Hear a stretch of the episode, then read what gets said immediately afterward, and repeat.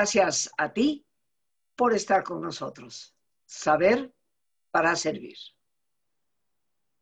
Seguramente el título que le hemos dado al programa el día de hoy puede haber captado ya en parte tu atención.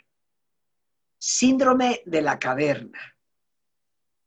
¿Qué significa? Porque hoy pues no es jueves de cultura, no vamos a hablar necesariamente de los hombres de la caverna prehistórica o de filosofía y la caverna de Platón, sino que vamos a hablar de un tema que seguramente está agobiando inclusive a muchas personas como consecuencia de esta pandemia que hemos estado viviendo y dicho sea de paso, seguimos viviendo porque aún no termina. Hoy nos acompaña una gran amiga de este programa, muy querida de todos, la psicoterapeuta Maite López Fernández, especializada en terapia psicocorporal, pero que desde hace ya un buen rato nos acompaña desde la cabina de Radio Centro y también en nuestra presencia en Facebook y YouTube, no hay que dejarlo de lado, con temas que ciertamente nos invitan a todos a la reflexión y a conocernos mejor en esa ruta tan importante del autoconocimiento. Maite, muy bienvenida al programa. Muchísimas gracias por traernos estos temas, siempre con temas innovadores, porque recuerdo que creo fuiste tú la que nos trajo el tema del gaslighting. Sí, la vez pasada platicamos sobre eso. Y este, un tema muy novedoso que creo que valdría la pena volverlo a tratar, pero hoy con este síndrome de la caverna, que como tú me decías, pues es un concepto, una idea recientemente acuñada por, un psiquiatra en los Estados Unidos. Platícanos, soy toda oídos y lista para aprender. Gracias, Rosita. Qué placer, qué alegría estar contigo nuevamente, verte y compartir este, este ratito contigo y con tu auditorio. Bueno, lo que dices, y por ahí creo que sí hay que empezar, como dices, esto no ha terminado, eso, eso que quede bien claro, no ha terminado la pandemia, tenemos que seguir cuidándonos, tenemos que seguir atendiendo las recomendaciones sanitarias, los lineamientos que establecen las autoridades y ser como muy responsables, muy responsables y, muy cuidadosos de nosotros mismos y de los demás. Eh, teniendo esto en mente, eh, vamos a entrar a abordar el tema y, para empezar les quiero contar la historia de un soldado japonés, el teniente Hiro Onoda. Este teniente japonés en 1944, ya cerca del final de la Segunda Guerra Mundial, fue comisionado, todavía como parte de ese conflicto bélico tremendo, fue comisionado en Filipinas y se internó en la selva de Filipinas, con la instrucción de no rendirse y no suicidarse. Bueno, pues resulta que pasaron 30 años y nadie se acordó de ese teniente japonés que estaba internado en las selvas de Filipinas peleando la Segunda Guerra Mundial.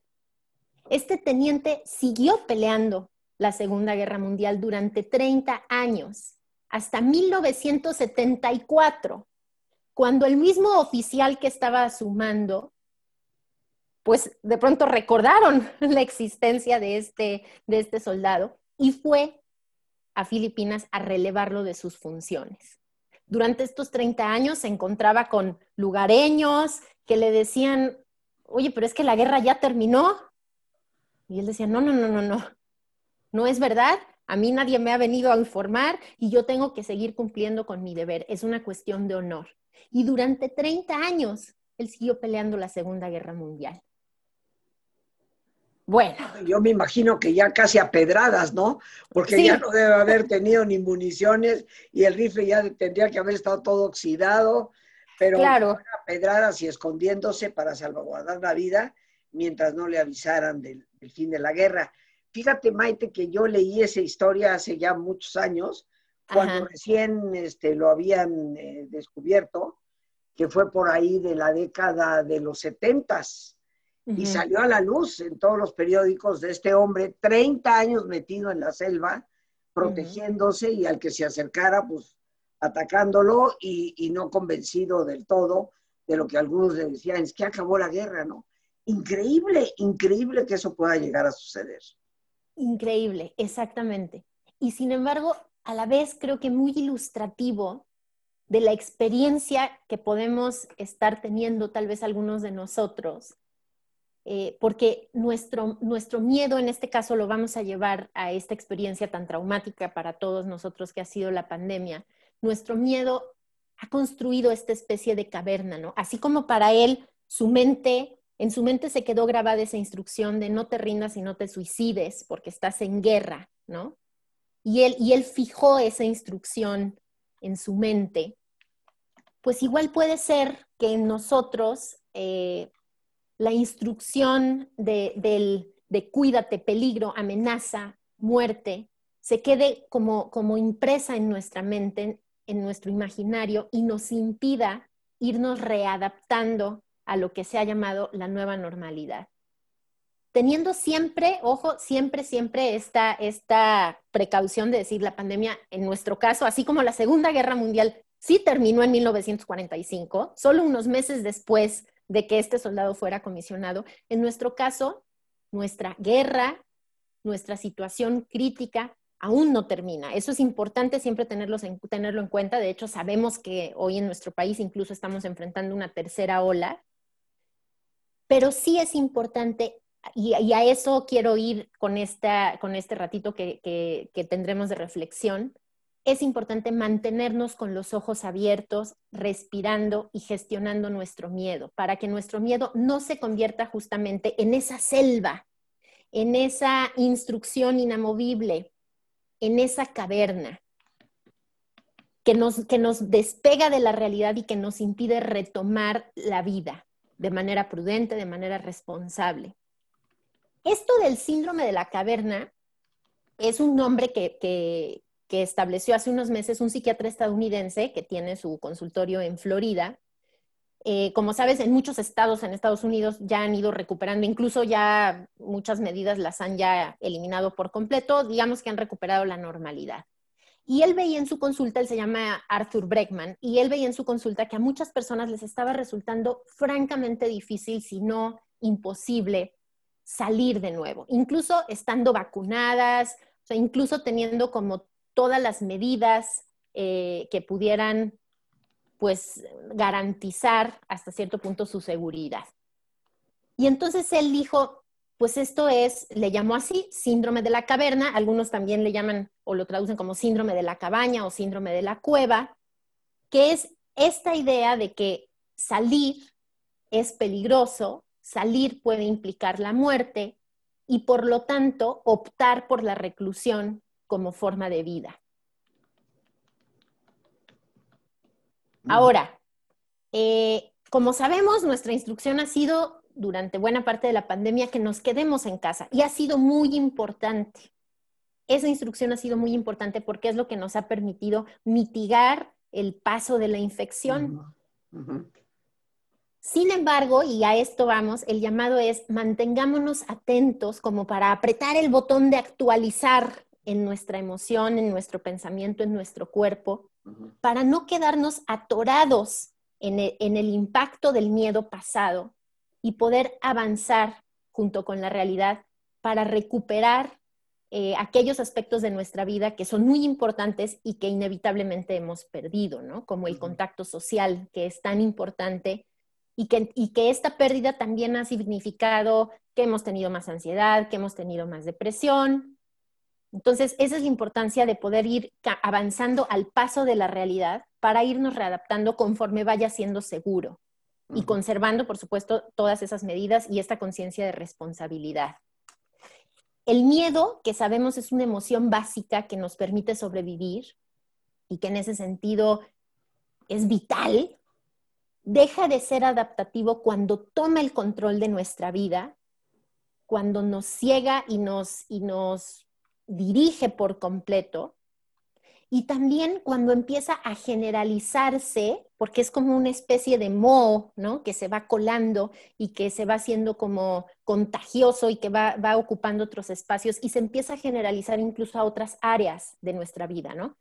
Hay personas que tal vez están sintiendo no solamente el miedo de asomarse fuera de casa, ¿no? Como por temor al contagio, sino que a lo mejor hace tanto que, no sé, que no, que no toman el auto, que ahora les da miedo hasta conducir, ¿no? O sentir que, que van a estar lejos de casa, desplazarse unos cuantos metros lejos de casa. O hay tantas personas que a lo mejor pues no han visto obviamente gente durante estos meses que ahora sienten una gran ansiedad de tener que tener contacto con otras personas. Hay quienes incluso están sintiéndose muy ansiosos de decir, ¿y cómo te voy a saludar? O sea, algunos realmente hasta eso que antes nos parecía tan obvio y que sabíamos cómo manejar, ahora nos causa ansiedad, ¿no? ¿Cómo te voy a saludar? ¿Te vas a acercar? ¿Qué voy a hacer si te acercas? ¿Te hago así? O, o, o, sí, ya se vale si tú estás vacunado y yo estoy vacunado, darte un beso. O sea, hay, una serie de, cuestionamientos, de incertidumbres que nos están llenando de miedo y que nos están complicando pues la recuperación de la vida. ¿Qué es lo que sucede? Sí. Eh, has dicho algo muy importante respecto, y lo quiero subrayar, esto de que el miedo, que es una emoción que nos ayuda a sobrevivir, a salvaguardar la vida, deja de ser adaptativo cuando toma control sobre nuestra vida.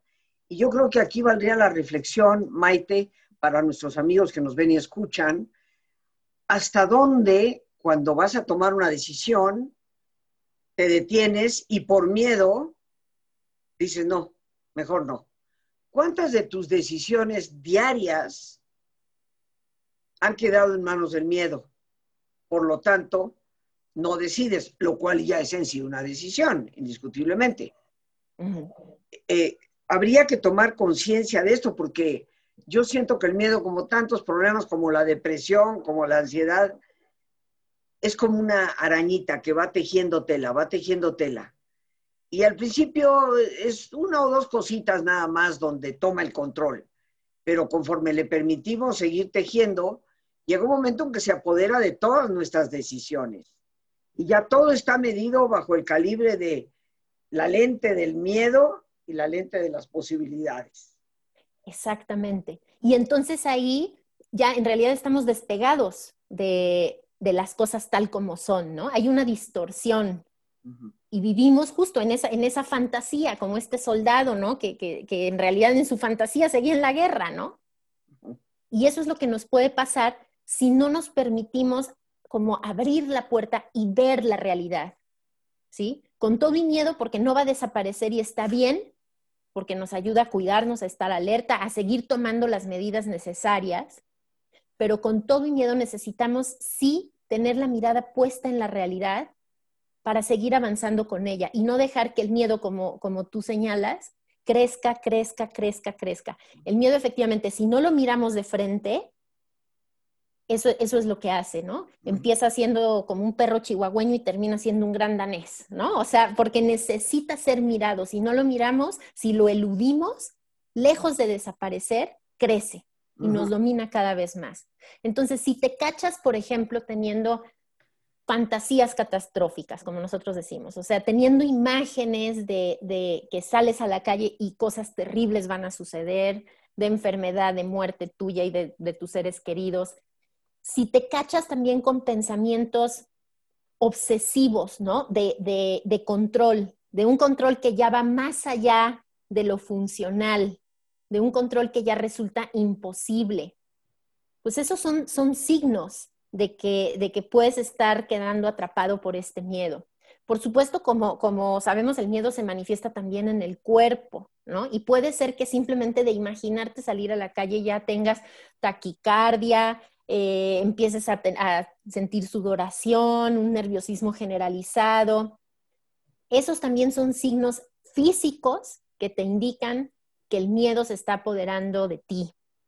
Y por supuesto, algunos signos conductuales que pueden ser eh, que te niegues a cualquier posibilidad de contacto presencial ojo, otra vez, seamos muy cautelosos con esto. Por contacto presencial, efectivamente no nos estamos refiriendo a irte al antro, ¿verdad? Este, sin cubrebocas, sin sana distancia. No, evidentemente sientes miedo de hacer eso y qué bueno, porque es un miedo real, el peligro ahí es real y es prudente, ¿no?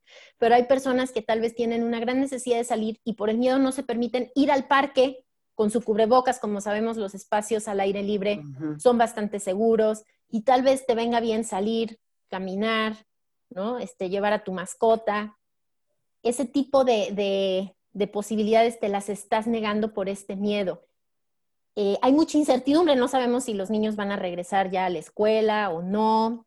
Hay personas que ya han tenido que recuperar el trabajo presencial, ¿no? Que tal vez estuvieron haciendo trabajo en casa y ahora han tenido que regresar. Algunas han, han sufrido muchísimo en este proceso de readaptación o francamente no han podido, ¿no? Se han negado a hacerlo. Y entonces ahí es donde necesitamos estar bien atentos para que el miedo no empiece a, limitar tu vida y que tu vida gradualmente se vaya marchitando. La vida se va, se va vaciando, ¿no? Si, permitimos que el miedo nos domine, entonces nos dedicamos a sobrevivir, pero ya no a vivir. Vamos simplemente haciendo las funciones básicas del deber, de, de, las obligaciones pero nos vamos privando de aquellas experiencias significativas que nos nutren y que llenan a nuestra vida de sentido. Entonces, ese sería como el, riesgo que corremos, ¿no? De no hacerle frente a este miedo y que, y que el chihuahua se vuelva un gran danés.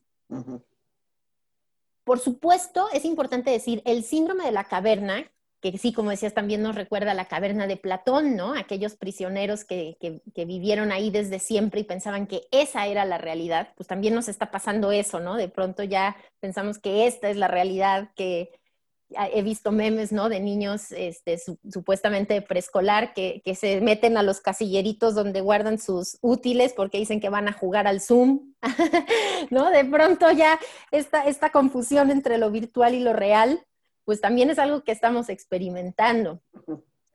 Pero es importante decir que el síndrome de la caverna no es una enfermedad mental, no es una enfermedad mental, es simplemente una reacción, una serie de reacciones que experimentamos frente a una experiencia, ¿sí? Que, bueno, esta experiencia desde luego ha sido, ha sido fuerte para muchas personas, ha sido traumática porque han tenido momentos de enfermedad muy duros o la pérdida dolorosísima de seres queridos. Entonces, esta posibilidad de enfermedad y muerte para muchas personas se ha hecho real, ¿no? Y entonces ese miedo, claro que tiene una razón de ser. Lo, que es importante es que nos mantengamos conectados con la realidad para ir al paso, ¿sí? Y no quedarnos, eh, pues, como guardados, recluidos, más allá de lo necesario, empobreciendo nuestra vida, nuestra calidad de vida. Ahora, en este proceso de regreso, a algunos eh, también les está dando, dando como miedo regresar, incluso como por vergüenza. Hay personas que están experimentando vergüenza, eh, como de, sentir que durante esto, este tiempo, estos meses, seguramente también recibieron memes, ¿no? Que decían, durante tal crisis, tal científico desarrolló tal maravillosa teoría, ¿no? O tal artista creó su obra maestra. Eh, a veces nos sentimos presionados como a, ver, a, ser como superhéroes, ¿no? Y haber hecho grandes cosas en estos meses.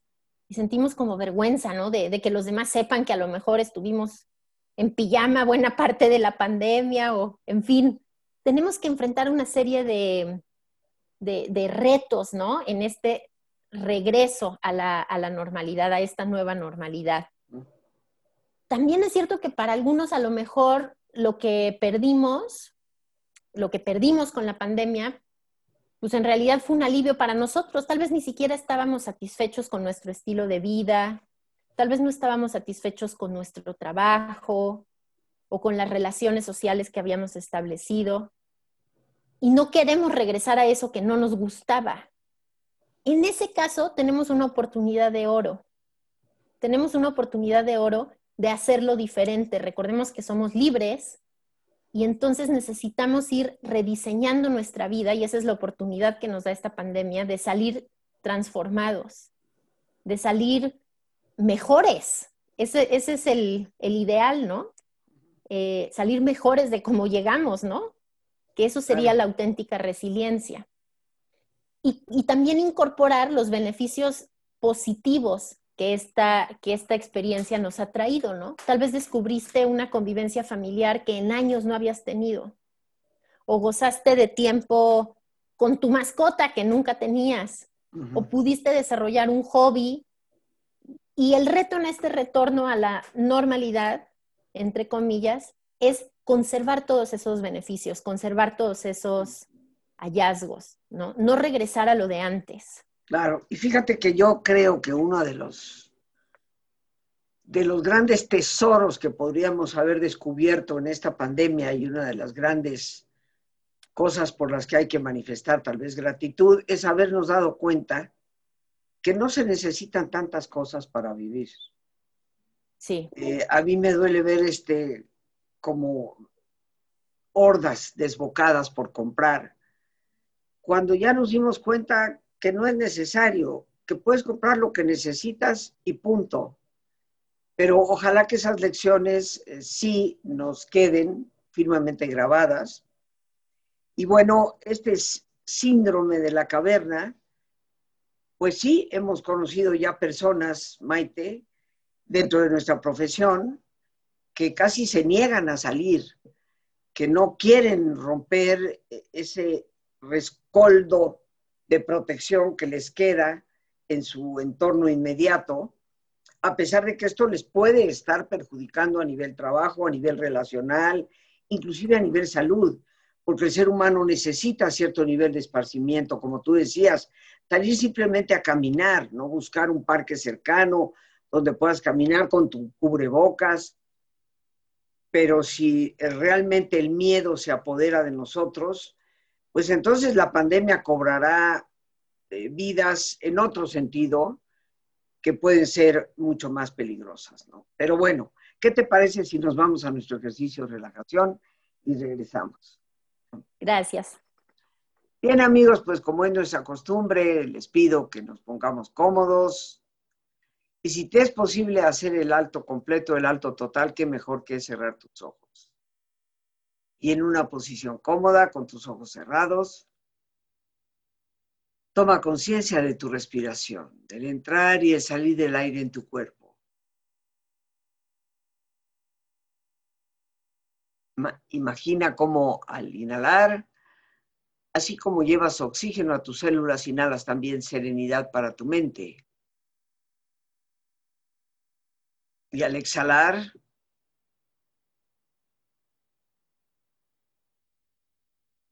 así como tu cuerpo se libera de toxinas, imagina cómo en ese aire que sale también te liberas de todas las presiones y todas las tensiones. Respira profundamente y relaja tu cuero cabelludo. Todos los músculos que cubren tu cabeza.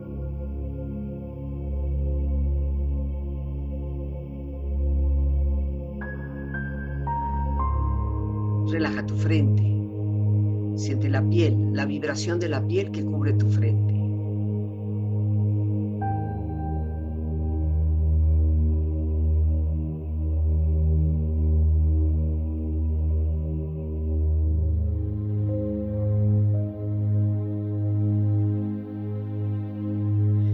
tus párpados, los tejidos que rodean tus ojos.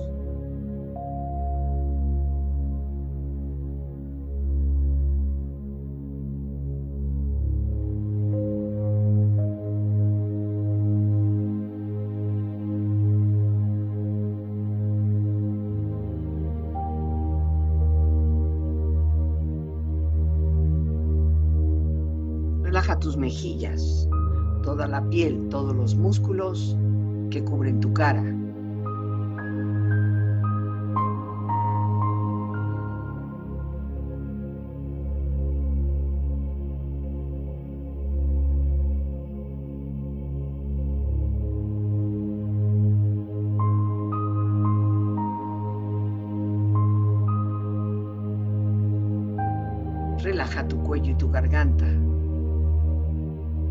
su flexibilidad, equilibrio, balance.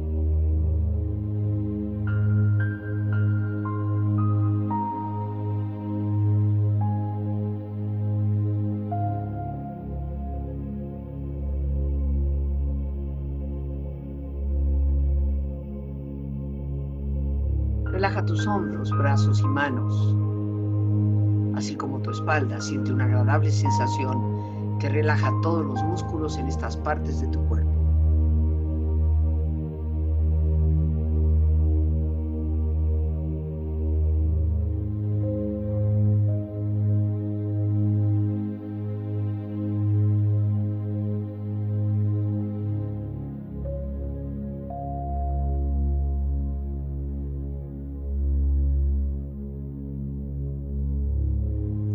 Relaja tu pecho exterior e interiormente, relajando todos los músculos, imaginando a todos tus órganos internos funcionar rítmica y saludablemente.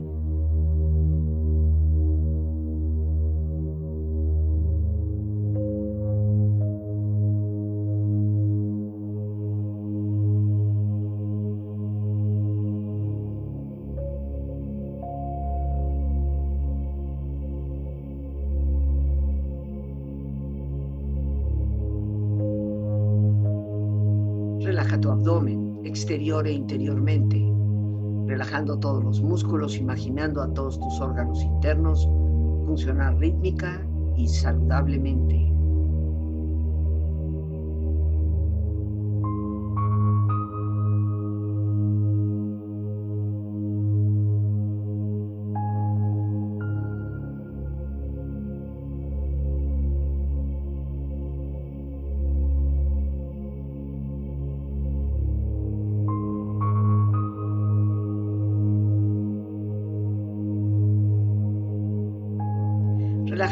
Tus rodillas. Siente la piel, la vibración de la piel que cubre estas partes de tu cuerpo.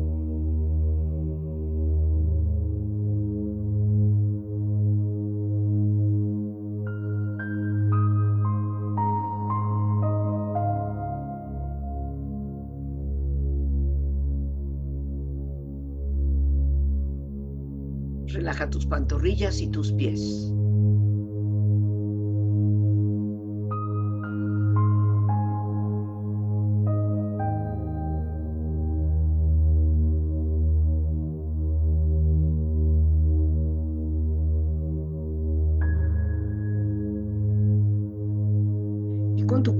Profundamente relajado, proyecta en tu mente la imagen de un lugar ideal para el descanso. Imagina los colores, los sonidos, los aromas. Es una escena de belleza y paz. Siente estar ahí.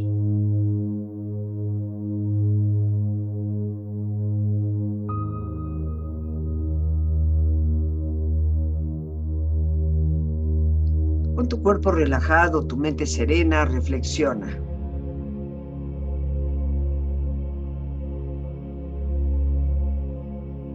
El miedo es como una caverna negra que puede ser aterradora.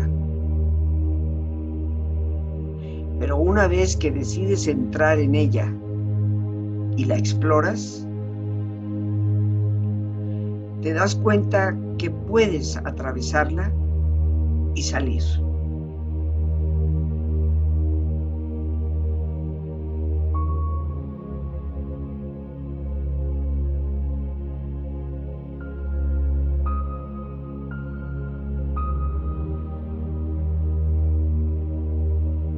El mundo se está convirtiendo en una caverna, igual que la de Platón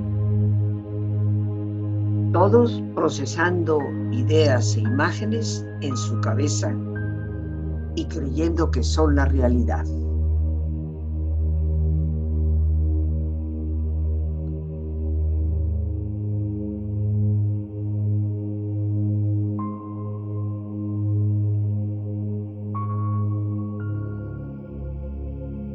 ¿Qué otra caverna puede ser tan oscura como tu propia mente? Qué carcelero tan inexorable como uno mismo.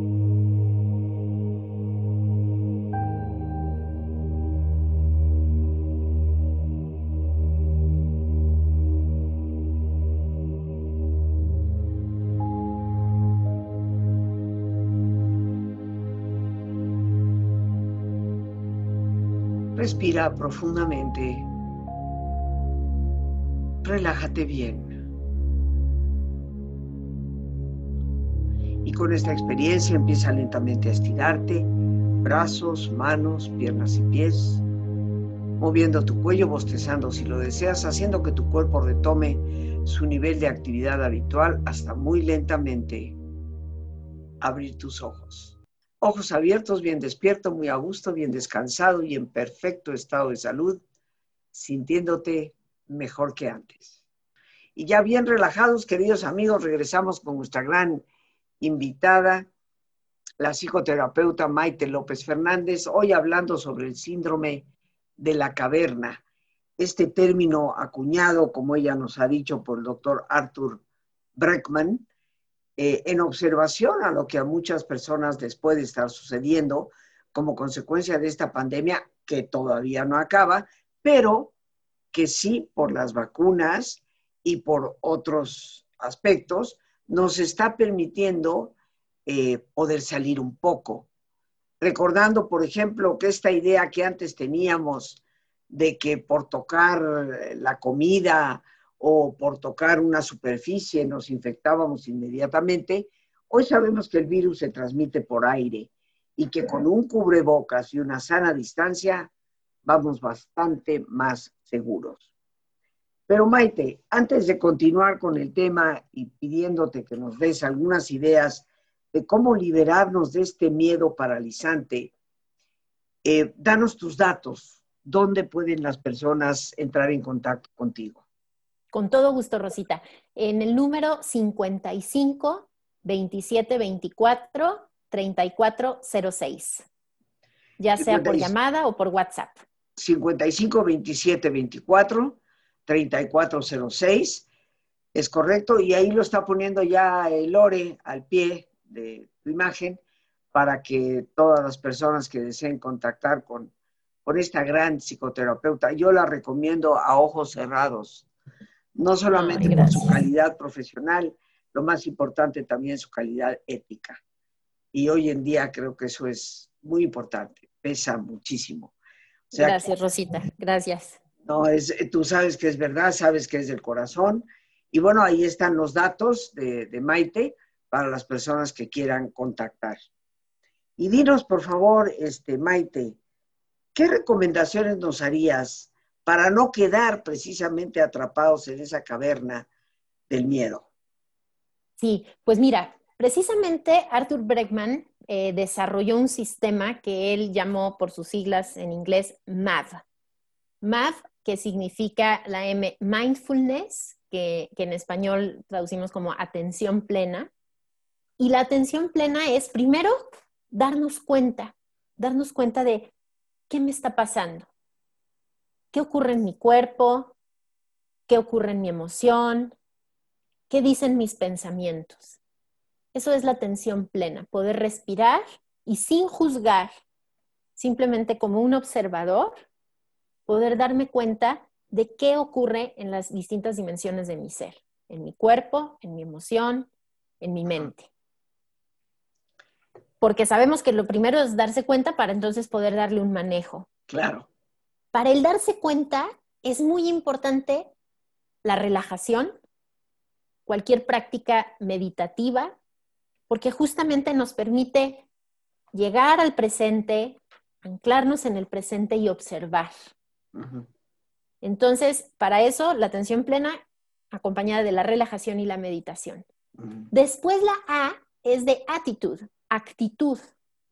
Entonces, lo que nos dice Bregman es, necesitamos desarrollar una actitud positiva. Recordemos siempre que, la actitud positiva no significa ser eh, ingenuos o ser poco realistas. No, no, no. La actitud positiva tiene que ser siempre realista, con los pies en la tierra. Pero sí saber qué cosas buenas pueden suceder que eso que nos dice el miedo en esa fantasía catastrófica de que todo va a ser terrible y tú no vas a poder hacer nada al respecto, es simplemente una idea, no es la realidad. Y, es, y esas fantasías catastróficas raramente suceden. Entonces, sí es importante desarrollar esta actitud positiva que tiene que ver con la esperanza, con saber que cosas buenas también van a suceder, también pueden suceder y para eso también nos sirve recordar recordar las, las bellas experiencias que tal vez tuviste antes de la pandemia y que es importante recuperar en estas nuevas condiciones, siendo siempre prudentes. Y la B, que significa vision, visión, y la visión tiene que ver con trazar metas, con tener objetivos, corto, mediano y largo plazo. Teniendo estos objetivos, entonces podemos tener un plan de acción. ¿Sí? Teniendo estos objetivos podemos tener un plan de acción. Entonces, algo muy importante. Teniendo nuestro plan de acción, necesitamos empezar a llevarlo a la práctica. Permitirnos un nuevo aprendizaje. Tal vez yo decidí que un paso importante para mí, sin, sin forzarme demasiado, porque no hay que forzarnos, es justo ir al parque. Bueno, entonces ese va a ser el paso que hoy voy a dar. Voy a ir al parque con mi cubrebocas, cuidando mi sana distancia. Permitirme esa experiencia me va a hacer ver que la realidad no es tan amenazante como mi fantasía lo decía. O sea, sí necesitamos asumir esos pequeños pasos de riesgo. Y entonces veré que la realidad no es tan, tan terrible como yo, como mi mente decía. Y entonces ese gran danés empieza a tomar su tamaño real, ¿sí? Ya no se queda de ese tamaño inmanejable, enorme, que me, que me abruma, ¿no? Que pasa por encima de mí. Ve aproximándote paulatinamente a estos objetivos, a estas metas, sin forzarte, sin compararte tampoco con los demás, porque a veces cuando nos comparamos nos sentimos muy mal con nosotros mismos, sentimos que hay algo mal en nosotros. Tal vez para tu vecino este miedo no es tan potente, ok, así es, eso no significa que tú estés mal, respeta tu ritmo, pero sí promueve este tipo de experiencias que te irán como dando tierra, ¿sí? Y que te irán mostrando que sí tienes la capacidad de hacerle frente a la vida. Algunas otras recomendaciones. Empieza a flexibilizar tus rutinas. Hemos creado también un hábito, claro, porque pues ha pasado mucho tiempo y los hábitos también son necesarios para adaptarnos, pero ya es momento de empezar a flexibilizarlos. Entonces empieza como a flexibilizar tus rutinas, ¿sí? A incorporar estas otras actividades como el paseo en el parque, por poner un ejemplo. Explora también nuevas actividades, nuevos hobbies. Algo muy importante, comunícate, comparte tus vivencias, tus emociones, las cosas que piensas con, personas de tu confianza, con aquellos con quienes sientes que puedes ser escuchado y que tú también puedes escuchar y puedes compartir. Escucha música. Recordemos que siempre para las emociones la música es un, un recurso invaluable, ¿sí? Nos acompaña, es como un bálsamo. Entonces, no te pierdas del acompañamiento de la música cuida el diálogo interno. Para esto, otra vez, la atención plena es fundamental. Mantente atento a ver qué te dice tu mente, ¿sí? Para que puedas detener esas fantasías catastróficas que no son reales y que éstas nos sigan alimentando este miedo irracional, este miedo que ya no es adaptativo. El trabajo psicocorporal, eh, como sabes, yo trabajo con, con técnicas psicocorporales, es muy importante. Entonces, si tienes una práctica de yoga, de tai chi, cualquier, cualquier práctica que te permita mover tu cuerpo y mover tus emociones, porque las emociones están en el cuerpo y el miedo se nos, se nos ha quedado como bloqueado, como congelado en el cuerpo. Entonces necesitamos moverlo. Baila, baila, ahí en tu casa, pon música y baila. Permite que el miedo empiece como a, moverse por tu cuerpo, a sacudirse y que esa energía empiece también a transformarse. Eh, el, ejercicio en general es fundamental. No dejes de, practicar ejercicio por tu salud física, emocional y mental. Y por supuesto, el acompañamiento profesional siempre es una opción, ¿no? Si, sientes que, te estás atorando, que, que, no avanzas, que tal vez no estás viendo algo, algo que necesitas ver, permítete acompañar, ser acompañado por un profesional, eh, porque eso sí, no, no hay necesidad de quedarse solo. Somos seres sociales, sí necesitamos la compañía de otros. Entonces, que sepas que no estás solo en este proceso. Y de hecho somos muchos, ¿no? Hemos, eh, esta ha sido una crisis de la humanidad entera y sí estamos juntos en esto. Entonces esas serían como algunas recomendaciones para ir gradualmente recuperando y saliendo de la caverna, con seguridad y con responsabilidad. Claro, eso, eh, como lo dices, es importante, con seguridad y responsabilidad, ¿no? Que nos toca a todos. Nos dejas muy buenas sugerencias, como siempre, un tema que nos invita a reflexionar. Seguramente habrá personas que sonrían y digan, no, yo no tengo ningún miedo, pero hay que pensar en aquellas que están paralizadas, atrapadas detrás de la puerta de su casa por lo que ya casi no es miedo, sino terror, ¿no? pero bueno, Maite, pues yo te quiero dar las gracias como siempre. Si eh, nos toca ya despedirnos, ¿algo más que quisieras añadir? Pues, pues eso, que no nos vaya a suceder como el teniente Onoda, ¿verdad? Solo que, que sí nos mantengamos abiertos a la realidad, en diálogo con la realidad y abiertos a la vida. No nos perdamos la posibilidad de vivir vidas plenas, vidas significativas, porque eso es lo que está en juego. Entonces, no solamente vinimos a sobrevivir, sí, por supuesto, es muy importante conservar la salud y conservar la vida, pero eso no basta, necesitamos llenarla de sentido. Entonces, no nos perdamos esa oportunidad y no permitemos, permitamos que nuestro corazón se marchite. Pues, mi querida Maite, muchísimas gracias, como siempre. Un tema de algo que, es muy novedoso, muy nuevo, eh, desde el, acuñar este concepto de síndrome de la caverna, que es importante conocerlo, queridos amigos, porque en ocasiones no es tan solo la pandemia. Hay personas que por una experiencia dolorosa, eh, a veces que les ha causado un fuerte impacto, en ese estrés postraumático entra también este tipo de síndrome y hay que estar conscientes de ellos. La conciencia siempre nos ayuda a superar los problemas. Maite, no me queda más que darte infinitas gracias por tu presencia. Un fuerte abrazo, Rosita. Muchas gracias como siempre y todas las bendiciones. Igualmente para ti, saludos a toda la familia. Y bueno, amigos, pues el tiempo se nos acaba. Las gracias a Dios por este espacio que nos permite compartir. Gracias a nuestra invitada, la psicoterapeuta Maite López Fernández. Y gracias a nuestra productora Lorena Sánchez y a ti, el más importante de todos, una vez más, gracias. Muchísimas gracias por tu paciencia al escucharme, por ayudarme siempre a crecer contigo. Que Dios te bendiga.